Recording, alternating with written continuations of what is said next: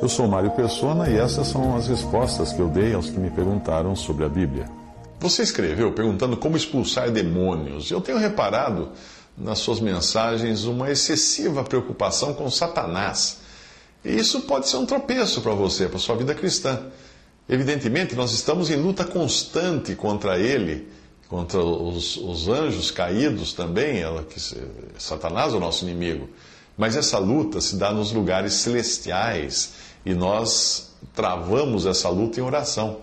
As nossas armas não são carnais, mas são poderosas em Deus. Portanto, embora nós devamos estar sempre alertas, não devemos nos preocupar e ocupar com o mal o tempo todo, não. Não.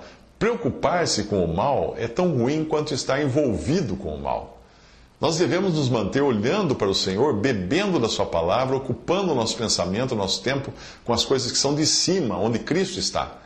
Assim, sim, nós seremos vitoriosos e daremos um testemunho de que a vida cristã é uma vida ocupada com Cristo e não com o diabo. Existem muitas denominações hoje por aí que se reúnem para passar o tempo ocupadas com o diabo, com demônios, com Satanás. E até uma quantidade enorme de ditos pastores, missionários, profetas e apóstolos e mais não sei o quê, que todos os dias abrem aquilo que eles chamam de trabalho, né? Ah, vou abrir um trabalho na cidade e tal. E o objetivo não é, não é outro, senão extorquir o dinheiro das pessoas desesperadas. E nesses lugares, por incrível que pareça, o nome, o nome de Jesus é pregado, a Bíblia é lida, demônios são expulsos e maravilhas são feitas, mas muitos desses não passam de praticantes de iniquidade que estão atrás de ganho fácil e prometem libertação enquanto escravizam seus ouvintes. Para entender, leia Mateus 7, 22, 23. Senhor, Senhor, no teu nome não fizemos isso, fizemos aquilo. Leia 2 Pedro, capítulo 2. Nesses lugares, a atividade principal acaba sendo desafiar Satanás e expulsar demônios.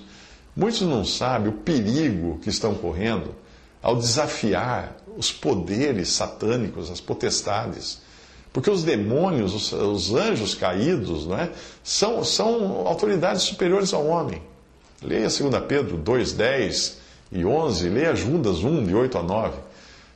Nós devemos nos ocupar, isto sim, com Cristo. Ou ficaremos vendo demônio em cada pessoa, em cada esquina com quem nós cruzarmos.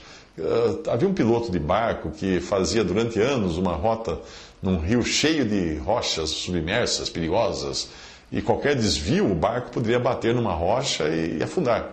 Aí um dia um passageiro que viu como ele conseguia desviar tão bem das rochas submersas, uh, perguntou: Puxa, você precisa conhecer todas as pedras desse rio?